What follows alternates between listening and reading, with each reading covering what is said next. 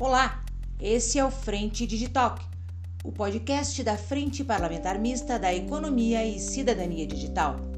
Aqui nós conversamos todas as semanas com parlamentares e especialistas sobre tecnologia e políticas públicas.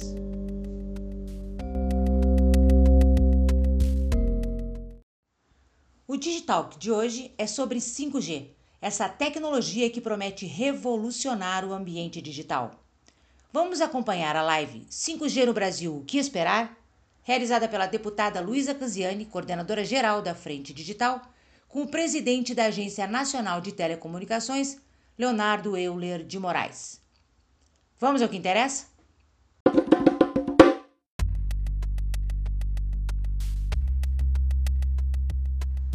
Deputada Luísa Canziani presidente Leonardo Euler de Moraes, o que esperar do 5G no Brasil?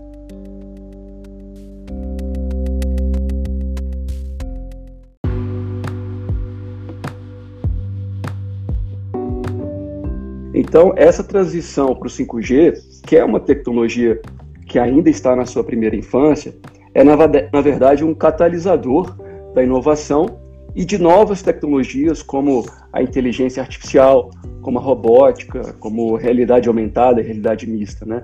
E eu digo é, primeira infância porque também toma tempo para que é, você desenvolva todos os novos conceitos inclusive com aqueles relacionados à nova forma da rede operar. Né? Mas no que tange as aplicações, acho que é preciso ter em mente que as pessoas também nunca utilizam a, a tecnologia apenas da maneira que os engenheiros as projetam. Então, sempre a criatividade humana continua jogando um papel crucial e vai ser ela determinante para que novos casos, novas aplicações possam, possam surgir e emergir. Sem dúvida, presidente. Acho que ficou muito claro é, o quanto o 5G pode transformar as diferentes áreas do nosso país. Quando a gente fala de agricultura, agricultura de precisão, para a gente ganhar produtividade, a gente fala de saúde, a gente fala de educação, ainda mais, enfim, essa, esse momento que a gente está vivendo de suspensão de aulas, a importância das ferramentas da tecnologia da informação e da comunicação, a importância da conectividade para que os alunos aprendam. Então, de fato, é um tema extremamente transversal. Quanto tempo o senhor acha que a gente vai implementar o 5G? Até porque tem uma, tem uma pesquisa do DIV, é isso, né, presidente? DIV Global Industry Vision, que diz o seguinte, que o 5G vai chegar para 58% das pessoas no mundo já em 2025. E 2025 está aí, né? Mas nos parece, à primeira vista, uma realidade ainda muito distante de todos nós. Eu que viajo o interior do meu estado, viajo outros estados também, e a falta de conectividade é uma questão muito presente nos municípios menores, municípios que, enfim, ficam muitas vezes afastados das zonas urbanas. Então, queria entender um pouco mais a implementação, a dinâmica de implementação aqui no Brasil, o tempo, enfim, quando que nós, usuários, teremos de fato acesso a essa tecnologia? Obrigado, Luísa. Pergunta fundamental. Esse próximo certame licitatório será o maior da história da agência. Por que isso?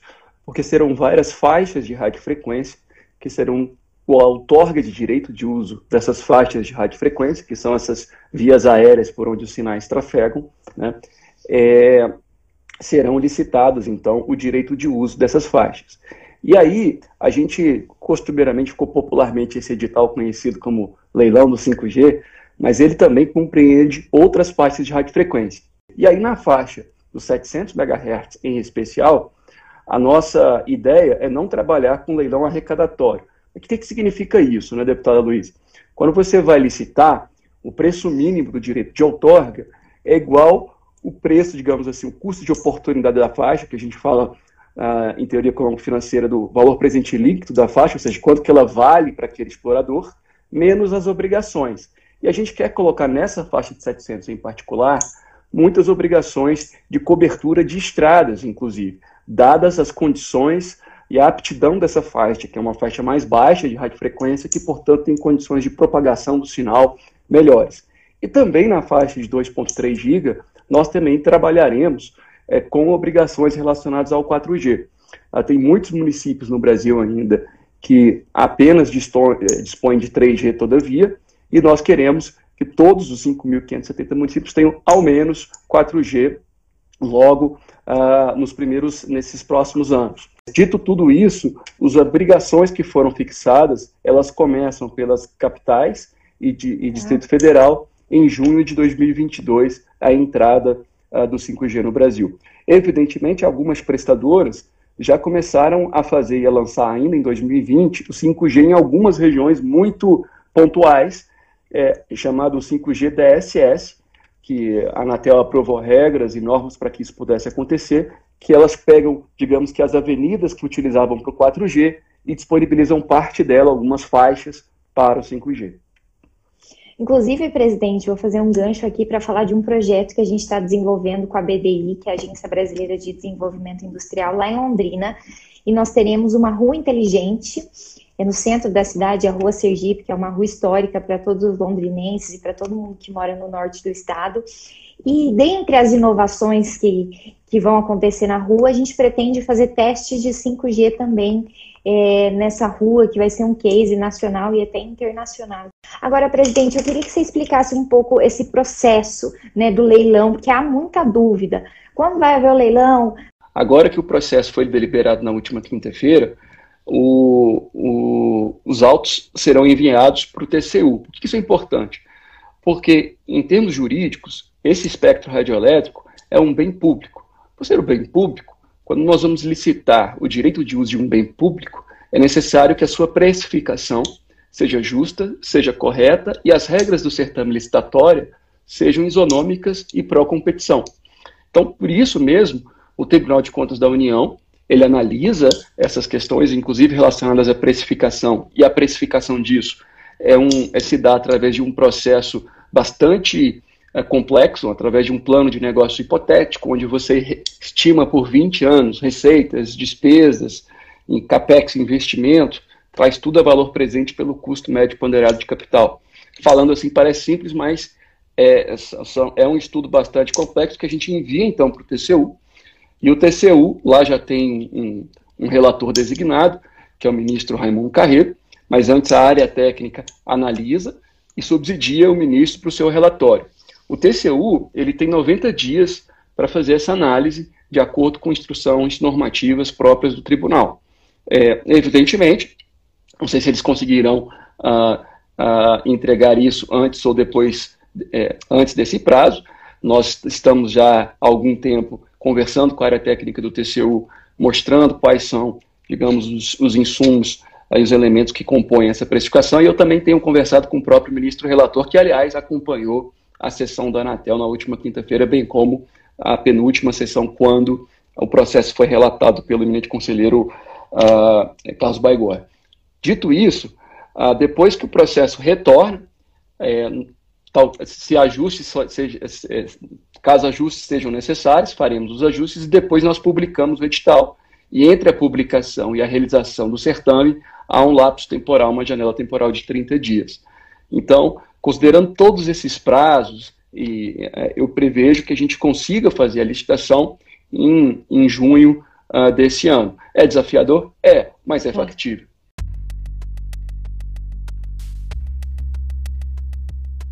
A coordenadora geral da Frente Digital, deputada Luísa Canziani, questionou o presidente da Anatel sobre o modelo do leilão. A agência optou pelo 5G Standalone, que é uma rede exclusiva apelidada de 5G puro sangue. Leonardo Euler de Moraes disse ter sido voto vencido nessa questão.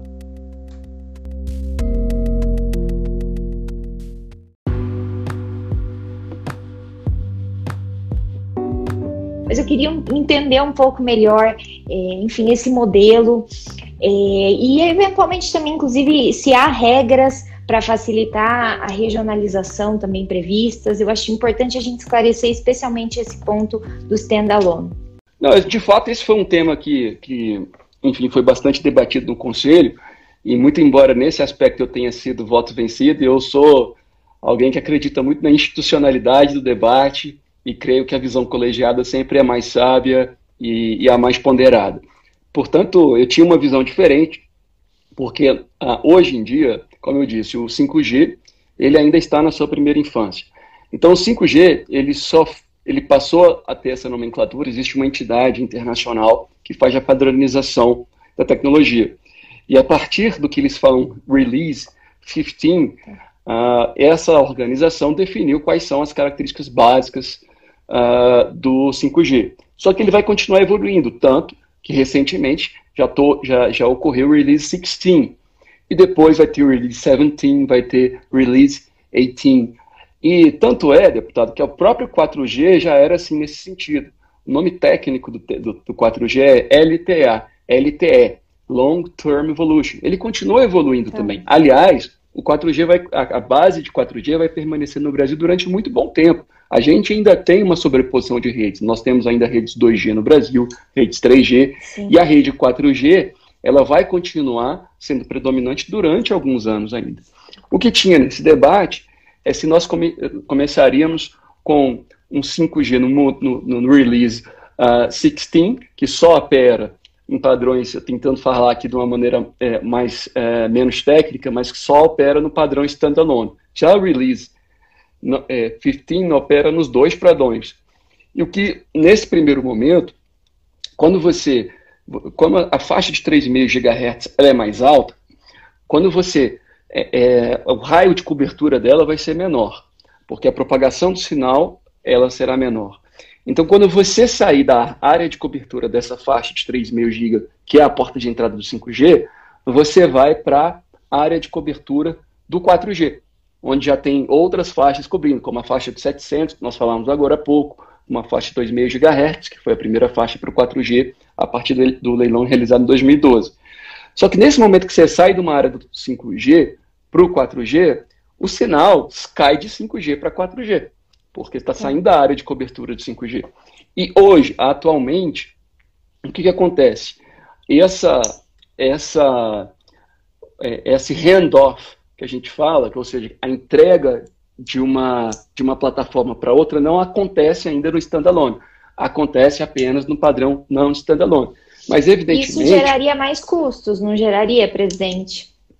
Olha, as empresas vão ter. A gente já, na, na parte da precificação, a gente a gente faz uma precificação que a gente fala na teoria econômica como greenfield. O que significa isso? Que a gente, é, para ser isonômico, a gente considera uma rede que está sendo implementada do zero. Né? Tá. Então, a gente, em termos de precificação e termos de hardware, o custo do hardware não muda, porque esse ajuste na borda da rede, eu não quero ser muito técnico, mas assim, ele acontece muito uh, através de software e menos hardware. Aliás, essa é uma característica intrínseca do 5G. É uma rede cada vez mais baseada em software e menos em hardware. Então, o que, que acontece? É, as empresas vão ter que, elas poderiam fazer uma transição mais suave ou mais abrupta. O conselho diretor determinou que ela fosse uh, é feita de uma forma uh, uh, imediata, ou seja, que não tivesse o non-standalone, que já começasse do standalone. Mas, novamente, são, é um debate técnico, é, ainda que minha posição tenha sido vencida nesse aspecto, eu entendo que são válidos e bons os argumentos para ambos os lados. E no que tange a regionalização, que eu acho que é uma pergunta extremamente importante que o deputado coloca, é, é, fundamental dizer, deputado, que no Brasil, se a gente pegar os chamados PPPs, que são os prestadores de pequeno porte, é, que são prestadores de banda larga fixa, que somados é, ele já tem a maior é, market share, a maior parcela de mercado no Brasil. Então, eu mesmo já fui conhecer no interior do país vários desses, dessas empresas de, de menor porte, uh, e é muito interessante como brasileiros uh, que têm feito, através de muito empreendedorismo, têm feito e promovido uma verdadeira revolução digital silenciosa uh, nas áreas mais remotas desse país, levando fibra ótica, ou FTTH, que a gente fala, Fiber to the Home, até a casa de milhares e milhares de usuários. Esses pequenos provedores, uh, eles uh, também têm interesse em participar desse certame, de forma que eles possam ter direito também a entrar nesse outro mercado, que é o mercado de telefonia móvel celular. Nós vamos ter blocos regionais e, portanto, oportunizar que esses prestadores tenham uma oportunidade. Por quê? Isso é importante porque traz também mais competição, mais competição não apenas por preço, mas também por qualidade. Aliás, a gente suprimiu muito, ou praticamente toda a carga regulatória aplicada a esses prestadores de pequeno porte, justamente para que eles pudessem crescer e competir com as grandes empresas, considerando aí todos os benefícios que isso traz para os consumidores. Excelente. Agora, presidente, entrando num outro aspecto, um tema que está em voga agora, que é a questão do Wi-Fi 6. É o Wi-Fi 6, que tem muita gente comentando a respeito do Wi-Fi 6. A gente sabe que o 5G é para as questões móveis e, e vai ser, enfim, fundamental, mas e a nossa casa, o nosso escritório, enfim, o Wi-Fi 6, ele vai fazer essa complementação, porque eu acredito que não sejam temas divergentes, muito pelo contrário, eles irão somar para a gente garantir é, a transformação digital que a gente tanto sonha e espera. Então, queria que você explicasse um pouco é, a diferenciação desses dois temas e o quanto eles podem, é, unidos, contribuir para a transformação que a gente sonha. É impressionante como a, a deputada está, digamos assim, na, na fronteira do debate em relação a esses temas de transformação digital. Na última quinta-feira também, a Anatel decidiu, e foi o primeiro país a liberar o uso em baixa potência para toda a faixa do Wi-Fi 6. O que, que eu queria falar sobre isso?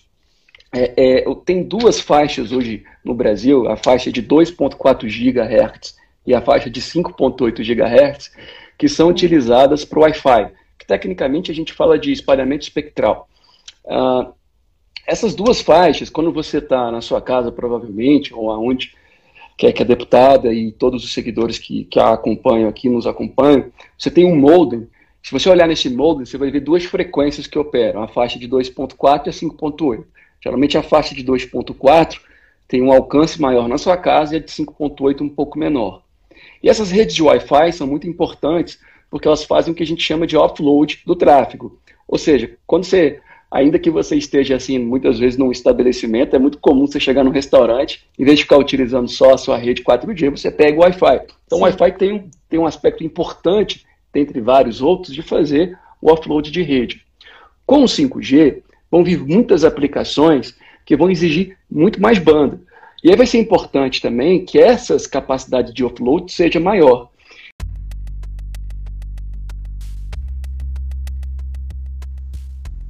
Presidente da Anatel, Leonardo Euler de Moraes, detalhou para a deputada Luísa Canziani e também para os ouvintes do Frente Digital as transformações que a tecnologia 5G vai promover em áreas como educação, saúde e segurança pública.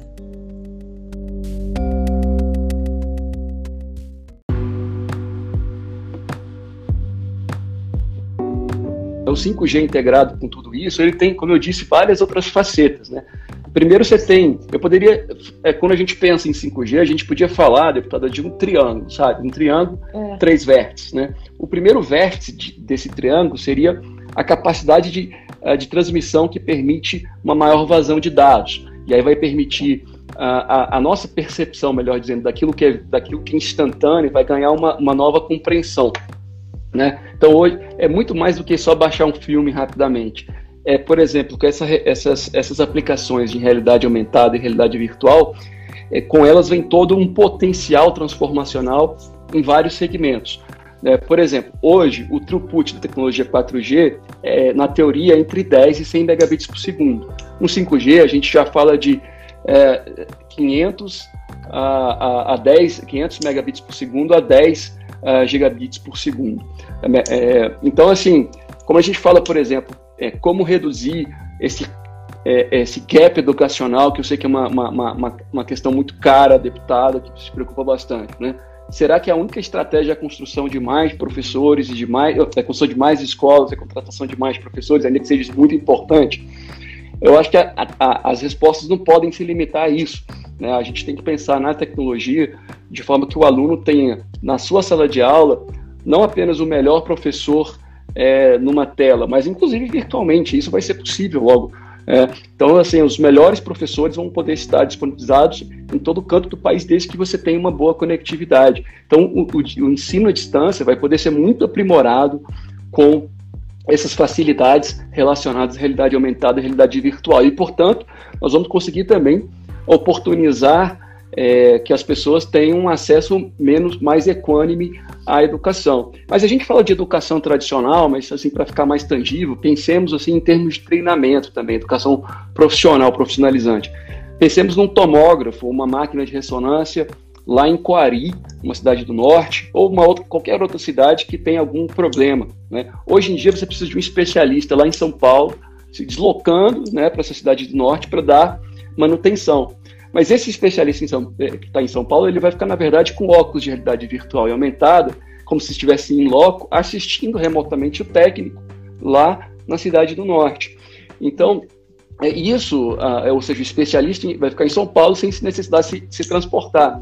Então a gente, a gente teria muitos exemplos aqui para falar, além de educação, a gente poderia falar de, de segurança pública também, né, deputado? O Brasil gasta 6% do seu PIB, é, mais de 370 bilhões de reais todo ano ah, com, com educação, com, com segurança pública. Somente o Rio de Janeiro são 8 bilhões por ano gastos em segurança pública. Então acho que Novamente, eu não sou um especialista na área de segurança pública, mas eu penso que a solução única não pode só ser contratação de mais efetivo, de mais viatura. Né?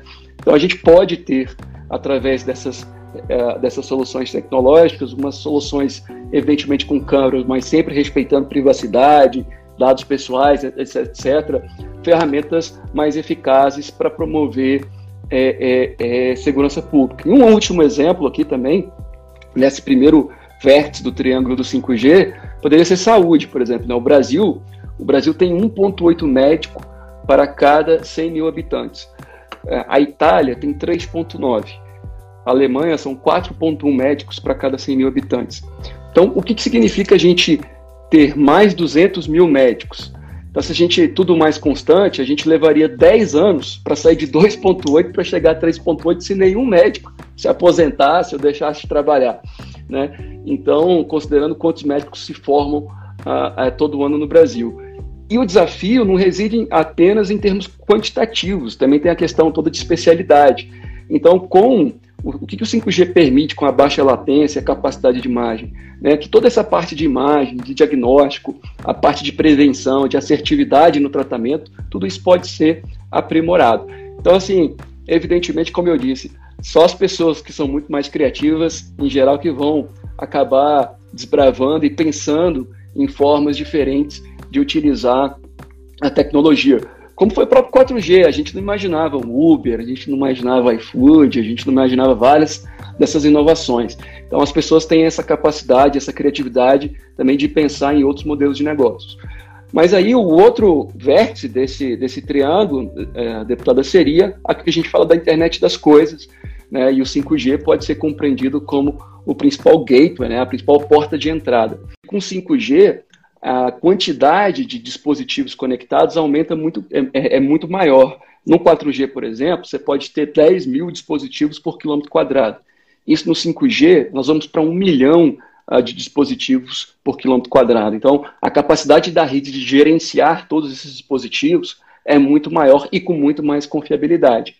E, por fim, é o último vértice, também relacionado com a internet das coisas, mas tem a ver com aquelas aplicações que vão demandar baixa latência, que é desde carro autônomo, desde cirurgias remotas, aquelas aplicações que entre o tempo de ação e o tempo de resposta, você pode ter no máximo um milissegundo. Né? Então, uh, isso vai ser extremamente necessário, mas essas outras aplicações vão ser um pouco mais futurísticas ainda. Esse terceiro vértice vai chegar um pouco depois, como eu disse, a tecnologia está em evolução é um dos pilares da nossa, da nossa atuação esse ano na frente digital, é justamente telesaúde, telemedicina. Nós iremos perseguir com muita força nesse tema. Já aprovamos aqui na Câmara dos Deputados, durante o período de calamidade pública, a possibilidade de haver é, esses atendimentos online, mas agora a gente vai trazer uma regulamentação específica para a telesaúde. É um dos grandes focos que nós teremos aqui enquanto deputados da Frente Mista eh, de Economia e Cidadania Digital. Eu gostaria de tocar em um ponto que também gera muita dúvida eh, em todo mundo, que é a questão geopolítica. Eu sei que o senhor tem, enfim, tem tido uma postura muito sensata, porque eu tenho acompanhado através do grupo de trabalho da Câmara dos Deputados que nós temos, que a gente criou esse grupo presidido pela deputada Perpétua, em que a gente acompanha a implementação do 5G, e aí a gente já teve audiências com diversos atores e players dessa pauta e tivemos audiência também com o nosso presidente. Mas, presidente, queria questionar essa questão é, geopolítica, né? Como que o senhor vê essa questão, essa disputa China, Estados Unidos? Eu acho que a gente tem que tá, tomar sempre muito cuidado na medida em que são dois grandes parceiros comerciais é, e nós temos que, obviamente, avaliar questões econômicas, avaliar a soberania nacional, entre tantos outros aspectos. Mas queria entender um pouco mais a sua visão em relação a essa dinâmica geopolítica global existente. Obrigado, deputada. Sem dúvida, é um, é um debate que tem gerado bastante inquietação. Acho que eu faria um preâmbulo aqui, dizendo assim que ninguém pode discordar uh, que segurança do espaço cibernético, bem como a proteção de dados pessoais, é, deve compor a agenda prioritária máxima uh, de um Estado soberano. É, a segurança cibernética, em sua implementação, ela é intrinsecamente multidisciplinar, né, transversal e intersetorial. Né? Então, disso resulta é, uma pulverização de, de, atribuições, de competências é, das mais variadas instituições, jurisdições da administração pública. É, e, além disso, né, da, da questão é, de soberania, da questão. A gente não pode esquecer também de outros aspectos estratégicos, como propriedade intelectual, né, segredos industriais é, e tantos outros. Imagine, por exemplo, uma fábrica totalmente robotizada, uh, totalmente automatizada, com a processamento de dados na nuvem. Por óbvio né, que aspectos industriais estratégicos dependerão da robustez e da segurança de dados que a rede proporciona. Uh, mas, muito embora né, essa temática de segurança cibernética ela preceda em muito o 5G, é, o 5G, de certa forma, é, é, ele tem simbolizado é, toda essa, essa discussão, uma vez que, como a gente falou agora, o nível de conectividade que decorre da internet das coisas torna ainda é, mais crítica a segurança das redes, a segurança dos dispositivos, a segurança das aplicações. Agora, como você bem disse, essa discussão ela perpassa pelo menos três vertentes. Né? Ela tem uma vertente geopolítica, que aí entra Itamaraty, Gabinete de Segurança Nacional, ela tem uma vertente econômica e ela tem uma vertente técnica. E a vertente técnica que define a esfera de atuação da Anatel, muito embora nós tenhamos que reconhecer que existem várias outras vertentes, né? A vertente de segurança, como eu coloquei, a geopolítica.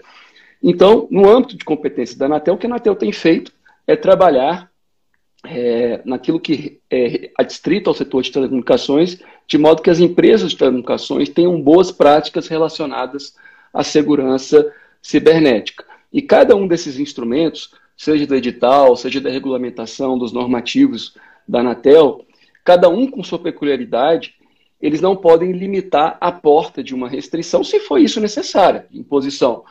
Mas eles precisam, na verdade, ser um conjunto de guidelines, né, um conjunto preciso, assertivo, para ditar incentivos corretos às prestadoras de telecomunicações que compram esses equipamentos, no sentido de garantir a segurança cibernética e o enforcement das redes. Então, é, é, é, é, com essa perspectiva que nós trabalhamos. Agora, as demais vertentes, a vertente geopolítica e a vertente econômica, elas estão alheias à jurisdição da agência da Anatel, né, que vai, como eu, te, como eu coloquei, se concentrar nos seus aspectos mais uh, tecnológicos, mais mercadológicos, em relação à expansão e à massificação das redes. Excelente, presidente.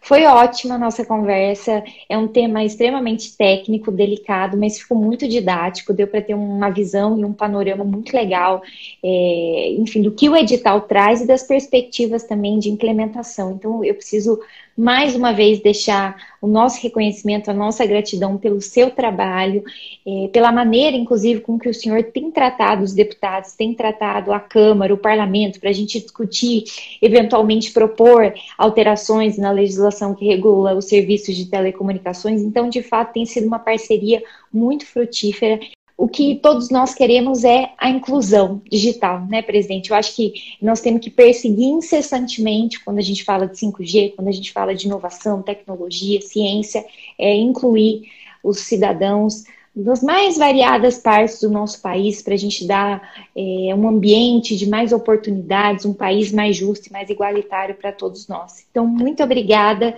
Em nome do presidente da frente, Vinícius Ponte, mais uma vez agradecendo a sua participação conosco.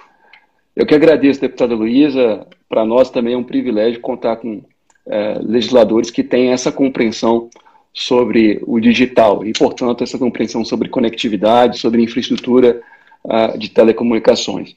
Existem estudos que mostram uma relação de causalidade entre penetração de banda larga e crescimento econômico, mas é muito mais do que crescimento econômico, é desenvolvimento econômico, é inclusão, como você bem colocou. Então, a, a gente está sempre à disposição para fazer essa prestação de contas ao parlamento e eu que agradeço a oportunidade. Esse foi mais um Frente Digital. Acompanhe aqui tudo sobre o ecossistema digital.